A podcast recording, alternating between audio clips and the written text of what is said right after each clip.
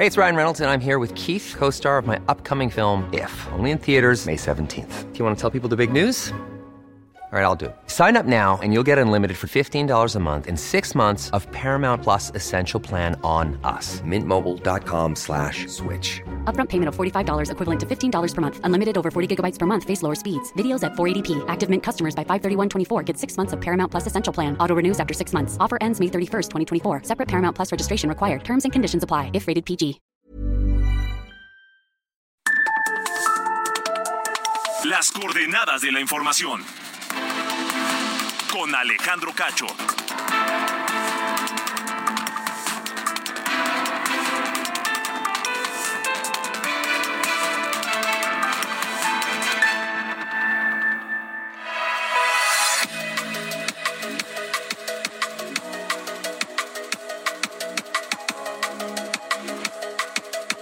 ¿Qué tal? Buenas noches. Son las ocho en punto, tiempo del centro de México. Gracias por estar con nosotros a través de la cadena nacional de Heraldo Radio en las coordenadas de la información. Yo soy Alejandro Cacho y les saludo a nombre de este equipo, Diana Bautista en la jefatura de información, Ángel Arellano en la producción y Ulises Villalpando en los controles este lunes 12 de junio de 2023.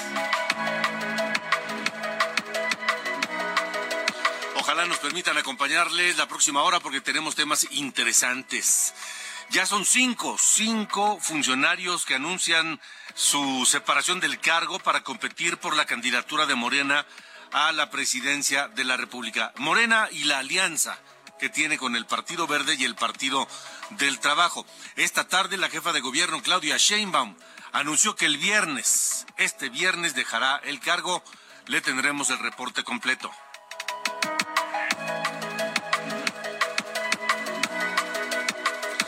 También en esta lista de los lugares más destacados, el secretario de Gobernación, Adán Augusto López, quien desde hace tiempo está pues con la mano levantada eh, por sus aspiraciones como eh, posible candidato presidencial de Morena. Platiqué, platiqué con Adán Augusto López, el secretario de Gobernación, sobre este y otros temas y les presentaré la entrevista completa.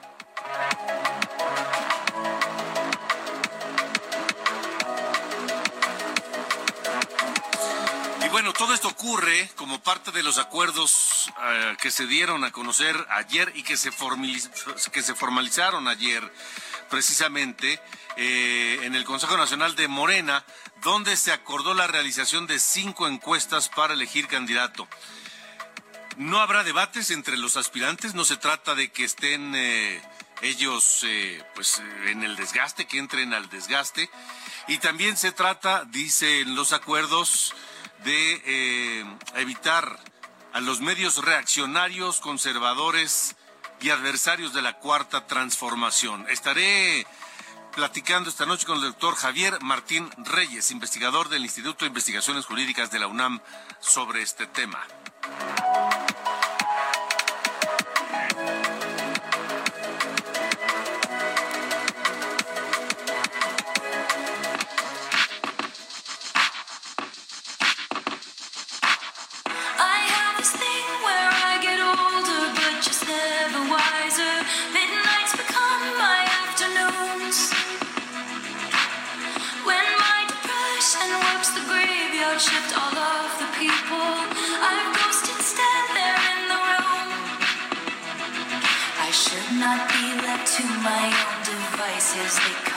Prices and vices. I end up in crisis. As all this time.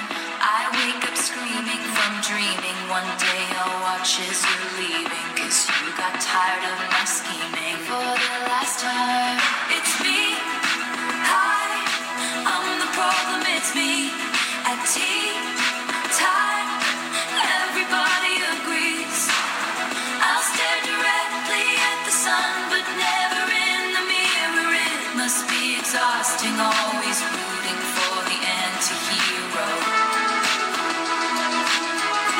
Ángel Arellano, ¿cómo te va? Buenas noches. Muy bien, Buen muy bien. lunes. Alejandro, buenas noches. Pues sí, este lunes ya llegó.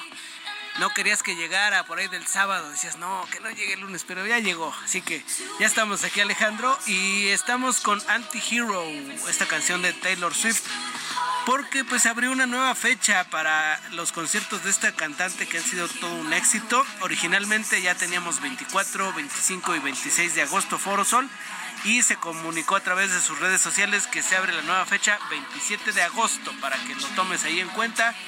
Hagas tu guardadito Alejandro si es que no tenías boletos todavía. No creo que vayas, ¿verdad?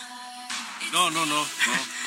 ya son palabras mayores Sí, esos boletos. sí, sí, ¿no? sí. Y aparte, una la nota y andarse formando no sé cuántas horas ahí, fila virtual. Y bueno, pero los que se quedaron sin boleto en los primeros tres conciertos, pues buenas noticias para ellos. Taylor Swift, nueva fecha, 27 de agosto, Alejandro. Bueno, va a ser una locura, ¿no? Sí, no, la verdad es que es uno de los grandes eventos de la música de este año. Así que esperemos que todo marche bien, porque ya ves que con Bad Bunny les fue bien mal a muchos de los fans que se quedaron afuera llorando, literalmente llorando, ¿no? Sí, sí, sí, sí. No tenían boleto. Bueno, ahí está, nueva fecha, 27 de agosto. No todo se puede en la vida. No todo, no todo. Muy bien. Sale, Gracias, gracias. Alejandro. Gracias.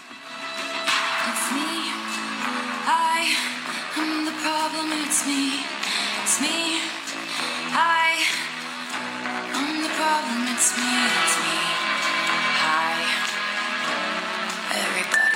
Alejandro Cacho en todas las redes. Encuéntralo como Cacho Periodista.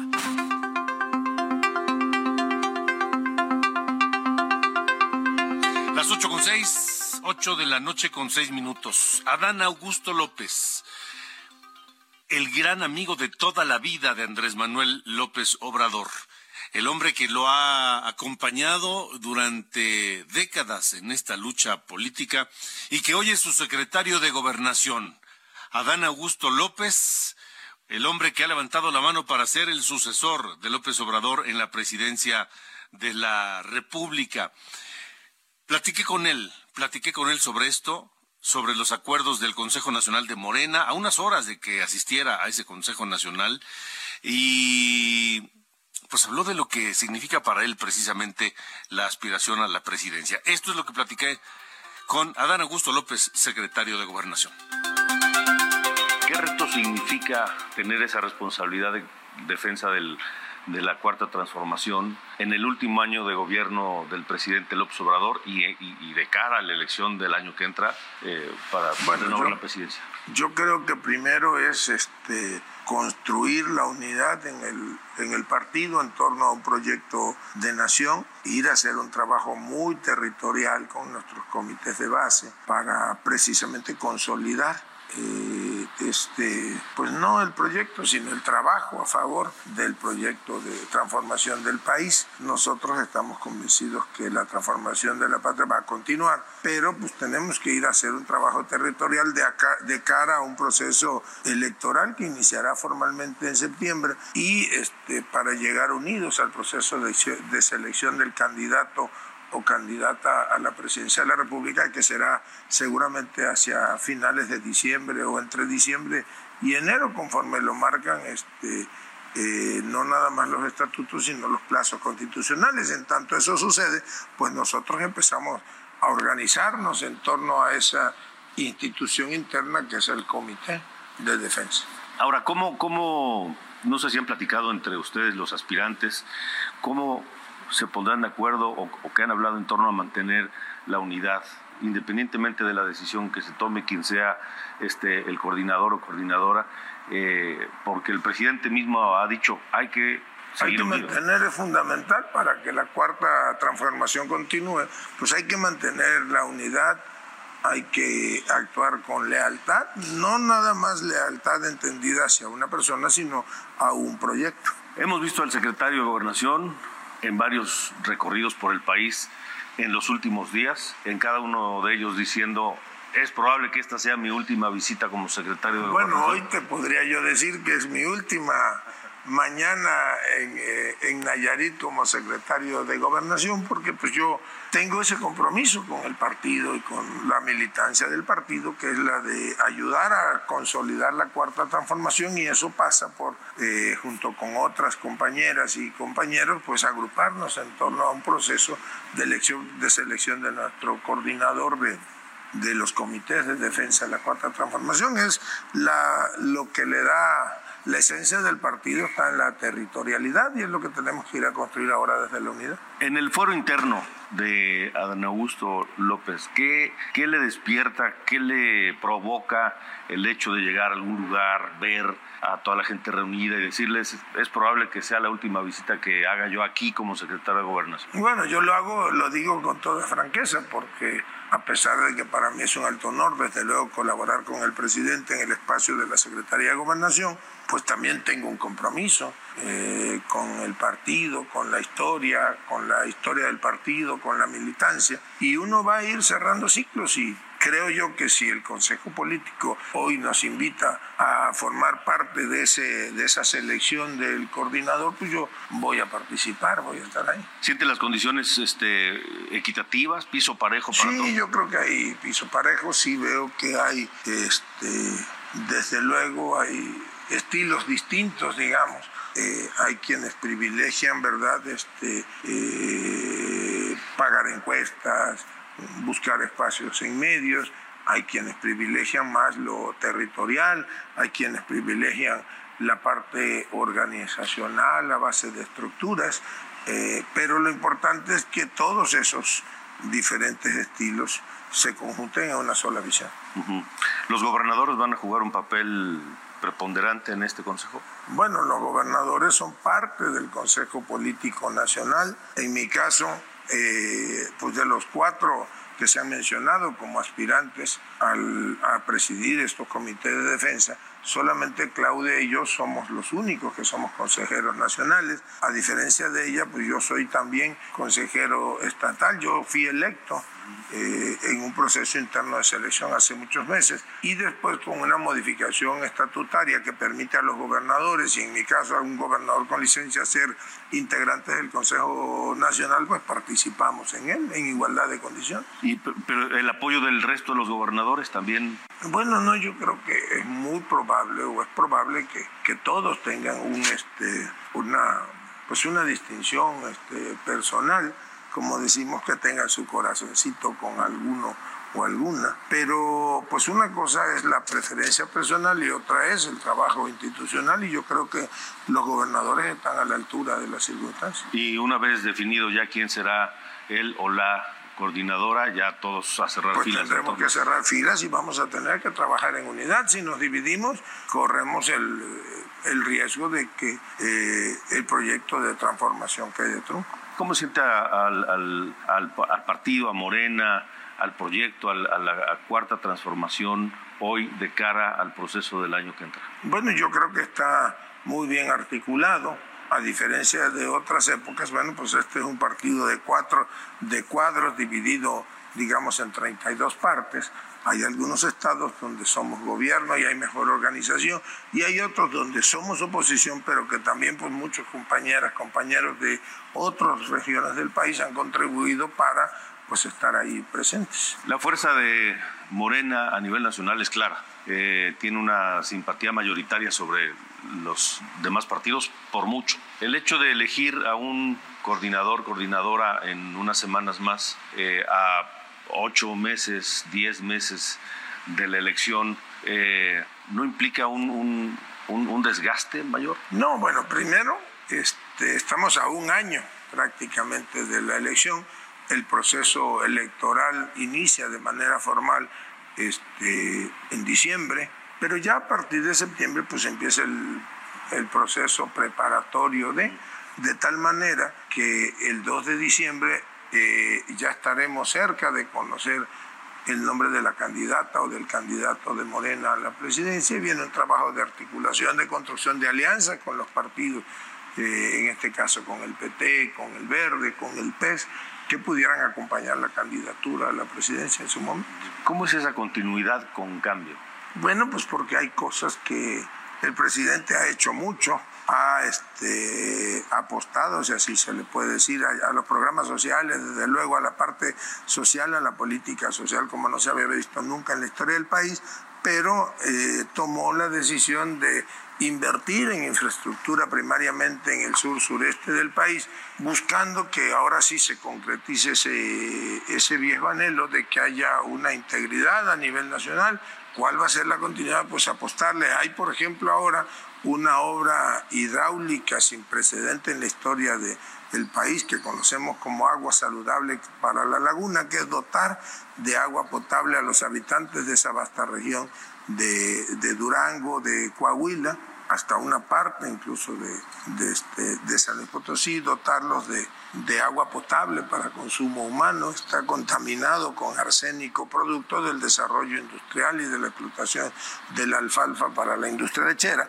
Y ahora pues hay que pensar, eh, es una inversión de 18 mil millones de pesos eh, con la cual se va a dotar de agua potable a toda esa a toda esa parte este, del país, pero pues tenemos que pensar en cómo vamos a paliar la escasez de agua en Baja California, en Baja California Sur, en Sonora, en Chihuahua, en Nuevo León, en Tamaulipas. Tienen que haber pues obras hidráulicas. Ahora vemos que Guanajuato, Querétaro, ya se prevé que sufran la escasez de, del agua para consumo humano y para consumo industrial y por eso se trabaja de la mano con los gobiernos de Guanajuato y de Querétaro, por ejemplo, para proyectos eh, eh, que puedan este, hacer viable el desarrollo industrial y, que haya agua para consumo humano en esos dos estados. Se está trabajando ahora en la presa El Zapotillo para Jalisco, pero tiene que venir una segunda etapa porque si no serán insuficientes los esfuerzos. Como ahora se invierten 14 mil millones de pesos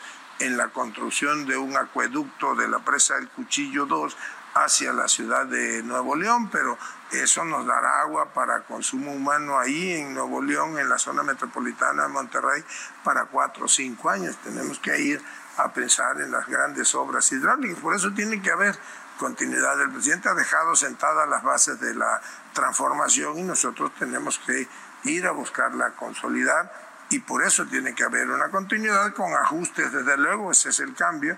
Eh, obras, por ejemplo, de infraestructura que no pudieron iniciarse por alguna razón este año, pero que tienen que continuar. Eso será el cambio. Esa es parte del cambio. Parte del cambio. Eh, políticamente eh, hablando, ¿cómo, ¿cómo vislumbra Adán Augusto López tras su paso muy importante en la Secretaría de Gobernación, pensando en, en lo que viene el año que entra y después en el próximo gobierno, la relación con los demás partidos políticos, con la oposición, con la sociedad civil? Bueno, el presidente a mí me dio la instrucción de garantizar la gobernabilidad del país y eso pasa con las eh, con mantener comunicación, relaciones con los otros partidos, con todos los gobernadores del país, más allá de cuál sea la afiliación partidista, estar muy cerca de los presidentes municipales, de los congresos locales y federales, de las iglesias, de la relación con las organizaciones de la sociedad civil. Y de alguna manera, pues mi tarea al frente de la Secretaría de Gobernación me permitió conocer pues el interior cómo está pensando el país, qué está pasando en las regiones, en los municipios, en los estados, y tratar de articular todo en un ente que nos garantice estabilidad, paz social, que la hay ahora en el país. Entonces, esa, esa tiene que ser la tarea, mantener la gobernabilidad. ¿Qué le dice a Dan Augusto López, más allá de la investidura del secretario de Gobernación,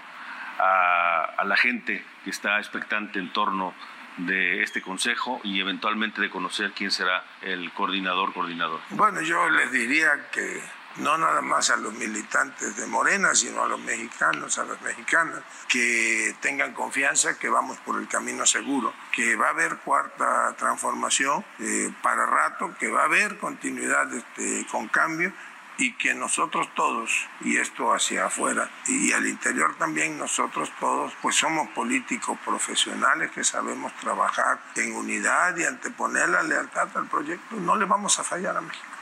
Secretario, ¿algo más que no, le haya pues, preguntado, quiero decir? No, agradecerte mucho la oportunidad de platicar contigo, de estar en las casas, en los hogares de muchos millones de mexicanos que te siguen a ti, desde luego, que siguen al Heraldo México. Muchas gracias. Muchas gracias. Muchas gracias.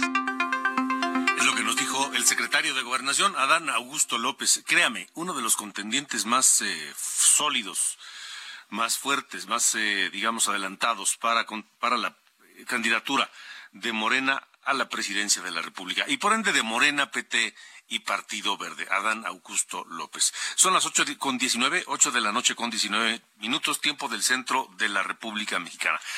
Y en este marco, la otra aspirante sólida, eh, de, mayor eh, presencia en esta eh, pues definición de quién será la candidata o candidato de Morena Partido Verde y PT a la presidencia es Claudia Sheinbaum, la jefa de gobierno de la Ciudad de México, que este mediodía, este mediodía anunció que se va, que deja la jefatura de gobierno. La historia completa la tiene Cintia Stettin. Te saludo, Cintia. Buenas noches. ¿Qué tal? Muy buenas noches, Alejandro, a ti y al auditorio. Pues en un mensaje que duró ah, tan solo 12 minutos con 25 segundos, la jefa de gobierno, Claudia Sheinbaum, anunció que tomó la decisión de separarse de su cargo de forma, de forma definitiva, esto a partir del próximo 16 de junio, esto con el fin de ser la primera mujer en encabezar los destinos de la nación, es decir, en ser presidenta de la Ciudad de, de México. En un mensaje en el antiguo Palacio del Ayuntamiento, pues la mandataria capitalina expresó que busca dar continuidad con sello propio pues a la gran obra de transformación que inició el presidente Andrés Manuel López Obrador. Agregó que hasta ahora las encuestas previas que se han realizado la colocan en primer lugar y dijo está segura de que continuará así.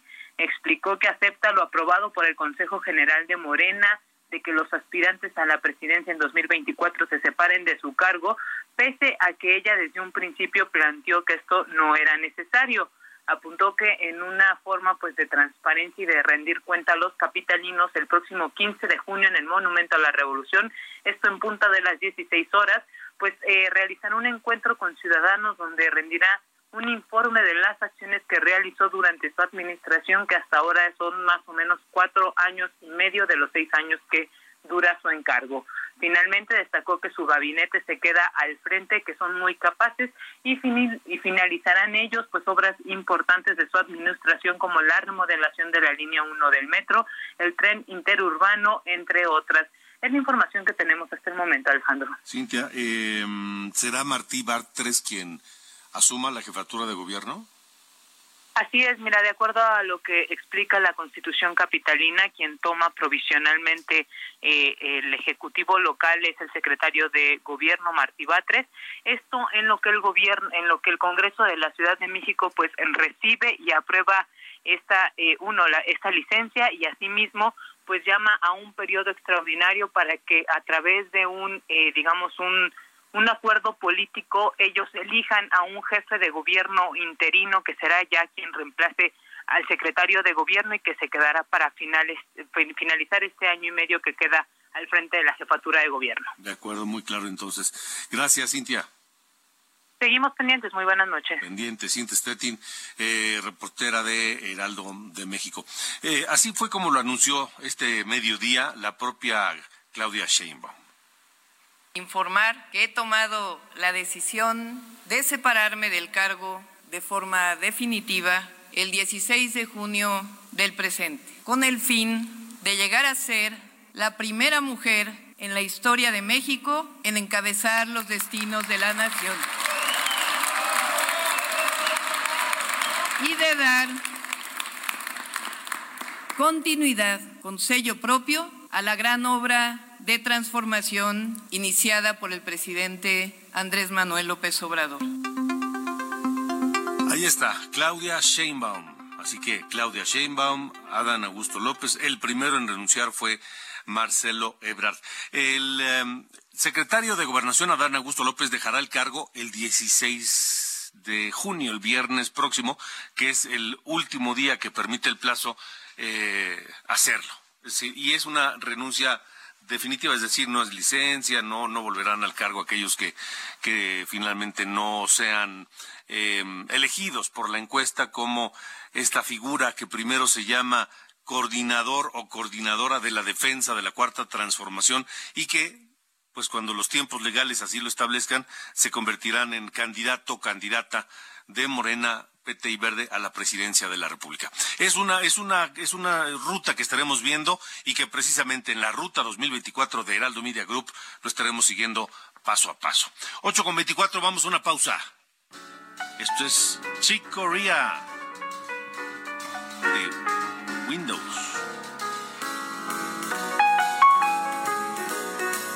Chick Corea nació el 12 de junio de 1941 en Chelsea, Massachusetts. Este pianista y compositor impresionante de jazz que murió en Florida el 9 de febrero de 21. Tenía 79 años. Lo escuchamos.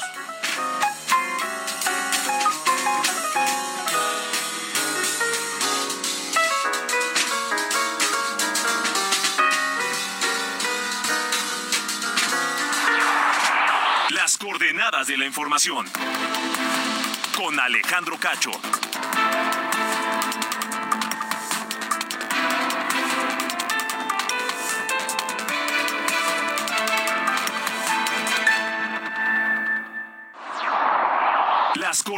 De la información. Hey, it's Ryan Reynolds, and I'm here with Keith, co star of my upcoming film, If, only in theaters, May 17th. Do you want to tell people the big news? All right, I'll do it. Sign up now and you'll get unlimited for $15 a month in six months of Paramount Plus Essential Plan on us. Mintmobile.com slash switch. Upfront payment of $45 equivalent to $15 per month. Unlimited over 40 gigabytes per month. Face lower speeds. Videos at 480p. Active Mint customers by 531.24 get six months of Paramount Plus Essential Plan. Auto renews after six months. Offer ends May 31st, 2024. Separate Paramount Plus registration required. Terms and conditions apply if rated PG. Con Alejandro Cacho.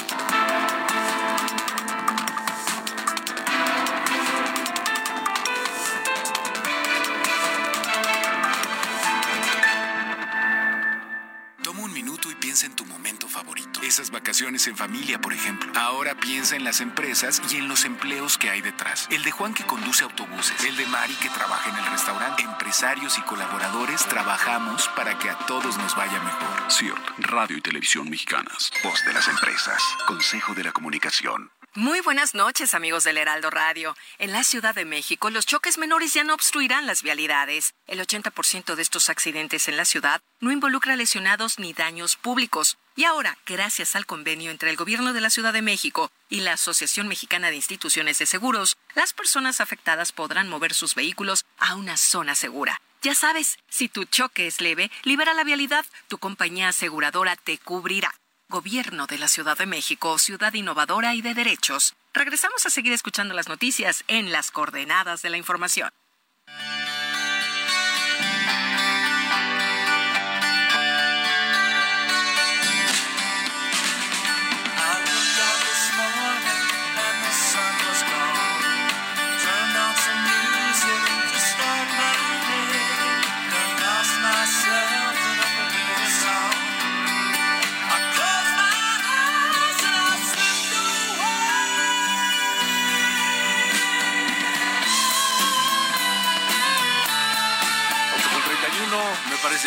Inconfundible esta banda Boston y este tema More Than a Feeling, más que un sentimiento, en donde escuchamos, eh, por supuesto, a este hombre, Brad Delp, que nació en Massachusetts, en Danvers, Massachusetts, el 12 de junio de 1951. A Un día como hoy fue la voz, fue músico, compositor de Boston y se hizo famoso junto con la banda. Murió joven, muy joven, 55 años, en eh, Atkinson, en New Jersey, New, New Hampshire, el 9 de marzo de 2007.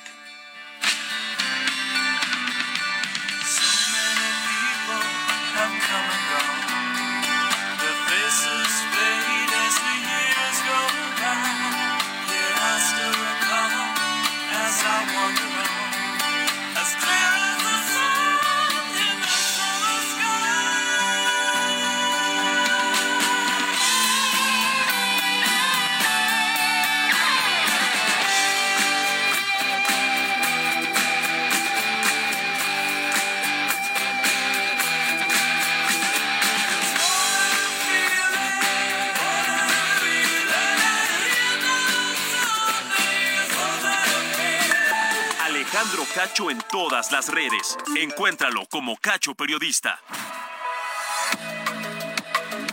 Buenas noches, soy Diana Bautista y les saludo con el resumen de noticias. Los dirigentes nacionales del PAN, PRI y PRD informaron que su candidato saldrá de un método abierto y democrático definido por la sociedad, por lo que podría ser un priista, un panista, un perredista o incluso sin partido. La senadora del PAN, Xochil Gálvez, llegó esta mañana a Palacio Nacional con la orden de un juez en mano, buscando entrar a la conferencia del presidente López Obrador para hacer valer su derecho de réplica, luego de que el presidente la acusara de querer desaparecer el apoyo a adultos mayores. Sin embargo, le fue negado el ingreso. Tras señalar que no quería hablar mucho del tema, López Obrador insistió en que la intención de la senadora es hacerse publicidad con miras a la jefatura de gobierno. La secretaria del Bienestar, Ariadna Montiel Reyes, difundió en su cuenta de Twitter el acuerdo por el que el presidente López Obrador creó la pensión para adultos mayores cuando fue jefe de gobierno del Distrito Federal en el 2001, luego de la polémica suscitada con el expresidente Vicente Fox, quien asegura que es él el autor de esta pensión. La Sedena informó que la Fiscalía General de Justicia Militar detuvo a 16 militares que podrían estar involucrados en la presunta ejecución extrajudicial de cinco civiles armados en Nuevo Laredo, Tamaulipas. La alcaldesa de Tijuana, Baja California, Montserrat Caballero, anunció que tras haber recibido amenazas por la labor de la policía municipal, se irá a vivir a instalaciones militares a partir de esta semana. Finalmente, la onda de calor en el país continuará durante los próximos días, según el Servicio Meteorológico Nacional, que pronostica que entre mañana y el jueves se superarán los 30 grados en la Ciudad de México y zonas del sur, mientras en el norte del país, así como en Quintana Roo, Tabasco y Veracruz, se podrían alcanzar hasta los 45 grados. Estas fueron las noticias de este lunes. Buena noche.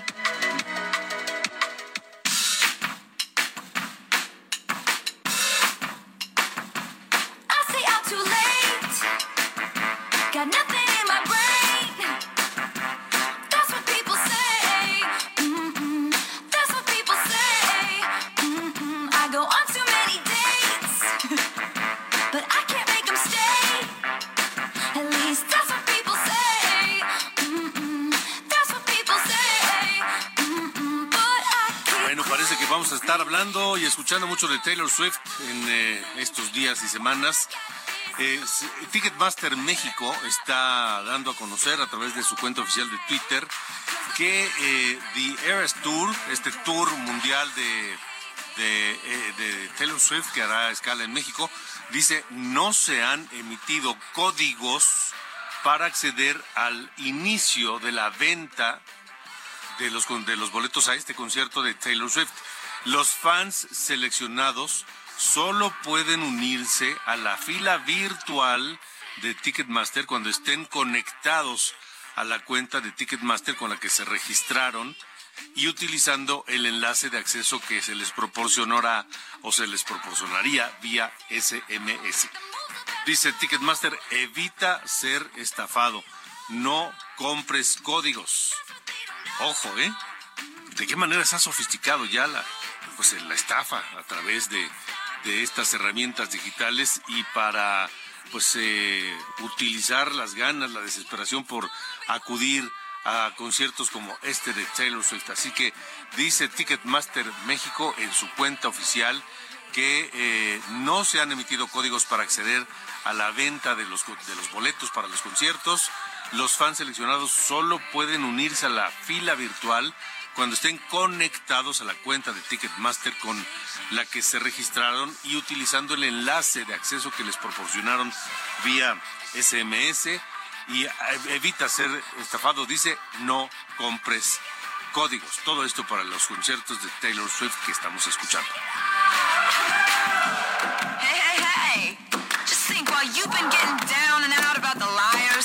Las coordenadas de la información. Con Alejandro Cacho.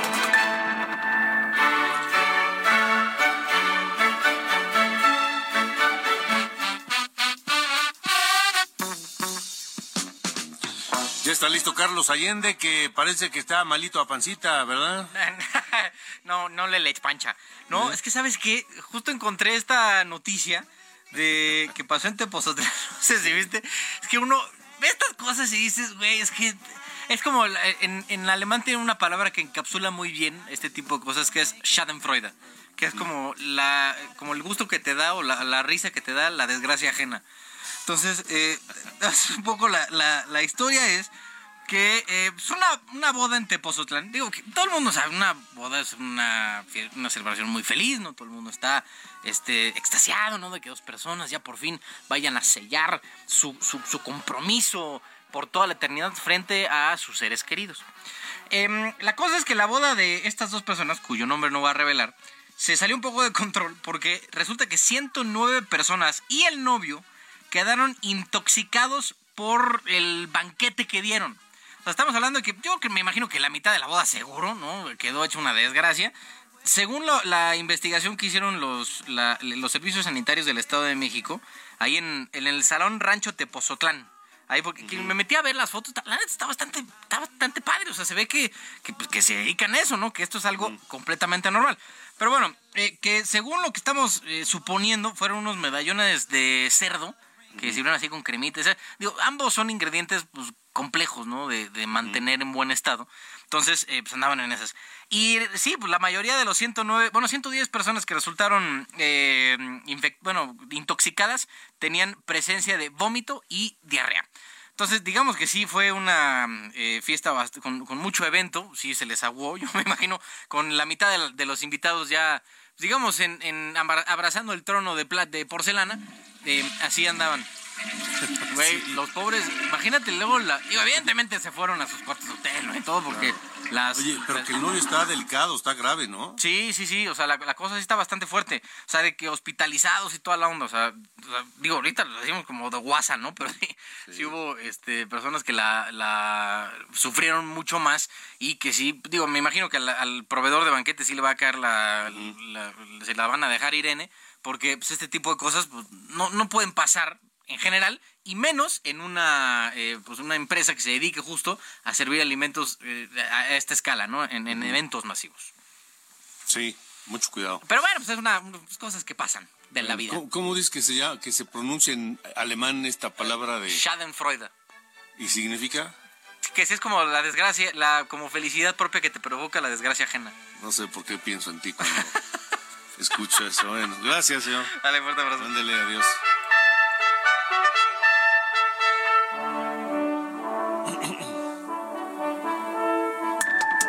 Alejandro Cacho en todas las redes. Encuéntralo como Cacho Periodista. 8.41, tiempo del centro de la República Mexicana. Bueno, finalmente se hizo oficial lo que se había adelantado desde, me parece, el martes.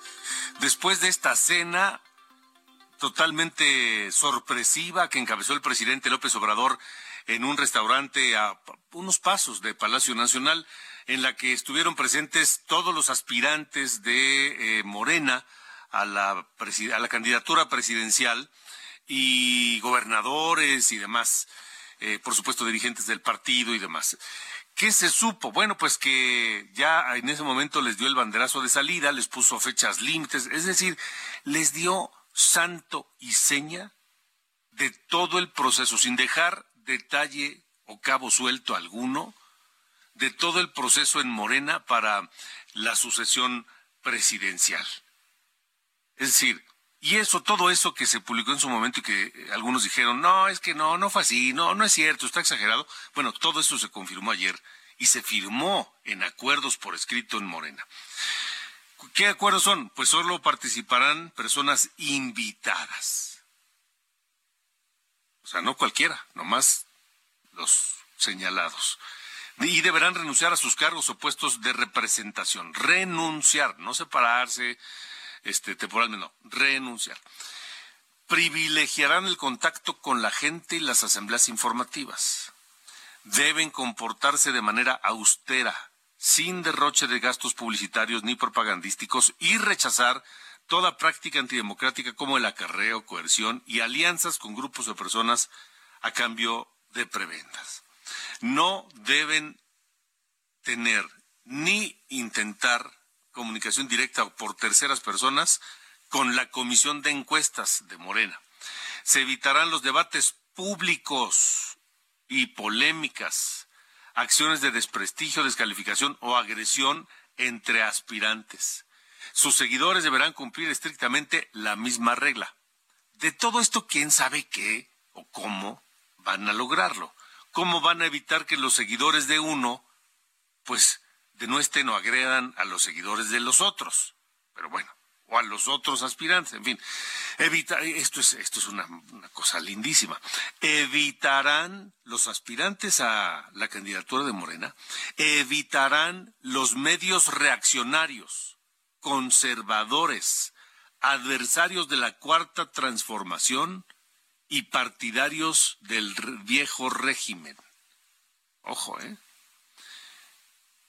Después del 27 de agosto deben suspender actividades, no llevar a cabo acciones ni, declaraciones relacionadas con el proceso. En fin, todo esto implica una serie de cosas este, que van o rasgan el límite de la ley o van incluso más allá. Dice, por ejemplo, que los titulares del gabinete legal y ampliado, gobernadores, integrantes de sus gabinetes, alcaldes, presidentes municipales, coordinadores de las bancadas de Morena en los congresos federales y estatales, no podrán manifestarse a favor de ningún aspirante.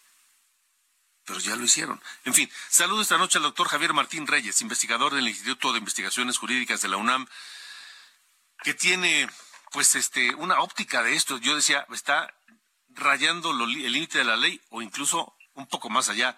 Doctor, buenas noches, gracias. Hola, ¿qué tal Alejandro? Como siempre, con el gusto de saludarte a ti y a todo el auditorio. Igualmente, ¿qué opinas de todo esto que determinó Morena, estos acuerdos? Pues mira, yo, yo creo que hay, hay una dimensión eh, jurídica y hay una dimensión política de todo que esto que hemos eh, visto y que ya muy bien eh, sintetizaste. en lo jurídico yo te diría, creo que esto es un proceso que digamos es un abierto fraude a la ley, ¿no? Es decir, en, en México ¿no? Eh, de hecho, desde la reforma de 2007 eh, existe, y de 2008, ¿no? que fue una reforma constitucional y luego eh, legal, se establecieron tiempos específicos para que los partidos políticos realizaran sus procesos internos o sus precampañas. y la lógica, Alejandro, si, si te recuerdas, era precisamente regular para garantizar la cancha pareja y la equidad de la contienda, ¿no? Eh, algunos recordaremos, ¿no? Que por ejemplo en el 2000 se criticó mucho a Vicente Fox porque se decía que ya llevaba muchísimo tiempo en, en campaña. Esto era una demanda, paradójicamente, que venía eh, de la entonces oposición de izquierda, ¿no? A donde estaba el presidente, el hoy presidente eh, López eh, Obrador. Y desde esa, pues estamos hablando, pues ya ¿no? Eh, eh, prácticamente de, de, de, 15 años, se han establecido tiempos eh, legales, ¿no? Que nos dicen que las precampañas tendrían que iniciar hasta el mes eh, de, de, noviembre, ¿no? Eh, hoy lo que tenemos, Alejandro, yo diría, pues es una abierta simulación que lo que busca es burlar la ley y lo que ha hecho el presidente López Obrador es, es adelantar los tiempos. Y por supuesto que esto tiene consecuencias jurídicas en los más variados ámbitos.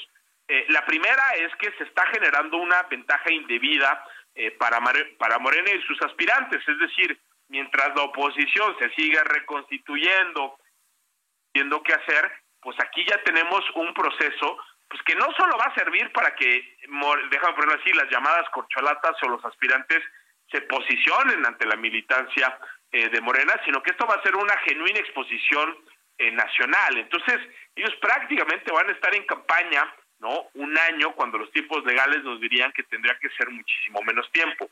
Otras implicaciones también, yo creo que preocupantes, Alejandro, es que pues en la medida en que esto se hace al margen de la ley, no tenemos ni siquiera reglas tan elementales como saber de dónde van a sacar recursos públicos por, eh, o recursos, digamos, las personas que, eh, que, que, que, estén ahorita compitiendo. Para que haya precampañas, campañas o las que o las querramos eh, llamar, se necesitan recursos y muchos, y ahí hay una opacidad total, digamos, por parte eh, de Morena. Hoy le preguntaban a Mario Delgado, dirigente nacional de Morena, que dónde iba a salir el, dinero, ¿no? Y con una retórica eh, bastante simplona y absurda, decía, no, bueno, pues la gente se va a organizar. No, las, las, las elecciones y las campañas no se organizan así. ¿De dónde sale este dinero? Son fuentes privadas, quién está haciendo las donaciones, son recursos de procedencia lícita o ilícita. Bueno, Todas esas son cuestiones que, que, no vamos a poder saber de nueva cuenta porque Morena está optando por salirse de los cauces legales, ¿no? Y la otra cosa que también tú ya apuntabas, pues es, es muy preocupante, es decir, ahí hay una serie de restricciones, eh, a mí me parecen francamente inconstitucionales, es decir, que un partido político, digo, vamos a hacer una lista de medios de, de, oposición, opositores, no solo preocupa desde un punto de vista democrático, sino que a mí me parece que es una restricción injustificada a la libertad de expresión de las personas que van a estar eh, buscando ocupar esta candidatura y también hay una afectación a la libertad de información por parte de la ciudadanía que tendría que estar interesada en un proceso interno de un partido político que hay que decirlo Alejandro, los partidos en México no son clubes privados, ¿no? En México los partidos políticos son entidades de interés público que le tienen que rendir cuentas también a la ciudadanía y esto no lo estamos viendo, ¿no? Y en la dimensión política, Alejandro, yo te diría, pues es muy significativo un poco lo que ya adelantabas, ¿no? Estas no son reglas que se está dando la militancia de Morena de manera autónoma. Aquí hay una sola voluntad que importa en Morena y esa voluntad es la del presidente de la República y yo te diría, eh, con una desfachatez que yo creo que no le habíamos visto a ningún presidente de la República, estamos viendo que el presidente López Obrador, que tiene un deber de imparcialidad y de neutralidad, que no se tendría que estar metiendo ni en asuntos electorales ni de Morena, es quien dicta las reglas, quien dicta los tiempos, quien dicta los modos, que dice qué sí pueden hacer y qué no pueden hacer, ¿no? Y tal parece que Morena es, es un partido político donde las órdenes las da una sola persona, que es Andrés Manuel López Obrador, y lo que hacen los órganos de dirección es simple y sencillamente acatar y obedecer es, esas órdenes, ¿no? También ahí hay, yo diría, una segunda dimensión política que también a mí a mí me preocupa muchísimo, ¿no? O sea, tenemos partidos políticos particularmente débiles, poco democráticos,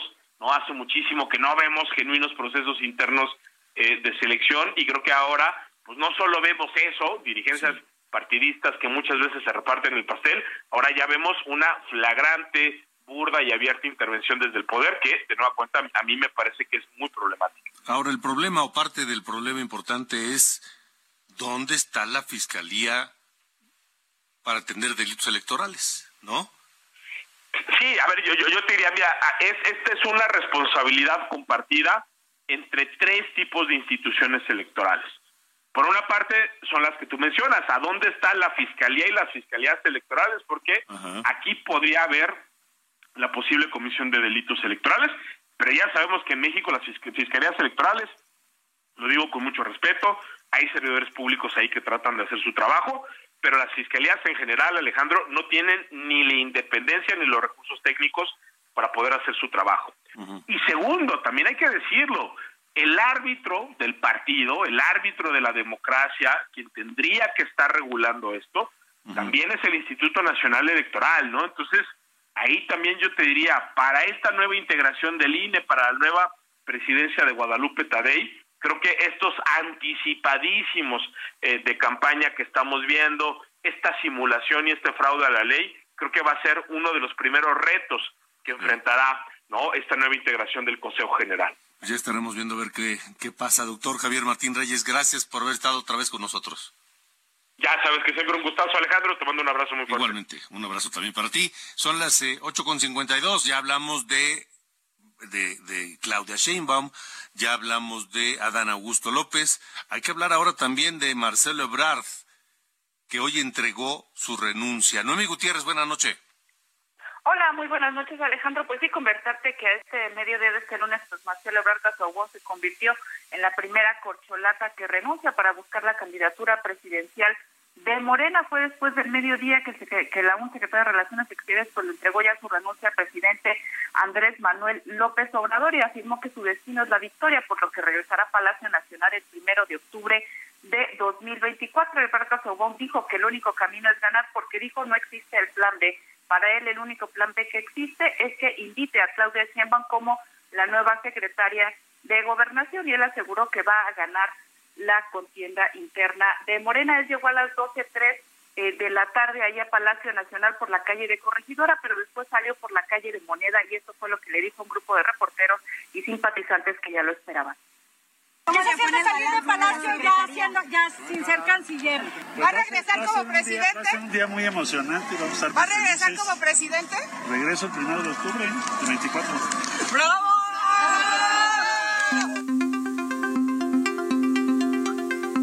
Bueno, Alejandra, comentarte que después de salir del Palacio Nacional, pues hizo un pequeño recorrido hasta la librería Porra, son aproximadamente unas tres cuadras, en donde estuvo arropado por una decena de simpatizantes, incluso le llevaron estos marceles de cartón muy grande, hubo estudiantina, gritos, este, todo un apapacho para el canciller Marcelo Ebrard, ya en la conferencia de prensa, pues él afirmó que va a iniciar ya los recorridos, sin embargo no dijo cómo los va a financiar, dijo que ya cuando le llegue la hoja de registro de Morena, pues iniciará el trámite y que también está en el, en el análisis de estas dos encuestadoras que presentarán para que se lleve a cabo la encuesta en donde se elegirá al coordinador del Comité de Defensa de la Cuarta Transformación. Alejandro, pues parte de la información que tuvimos este lunes. Gracias, Noemí. Buenas noches.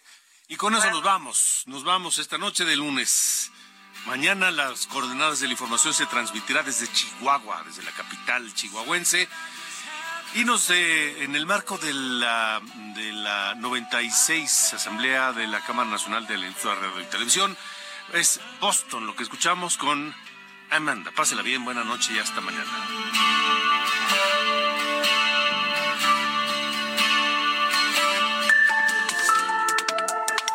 Esto fue Las coordenadas de la información con Alejandro Cacho.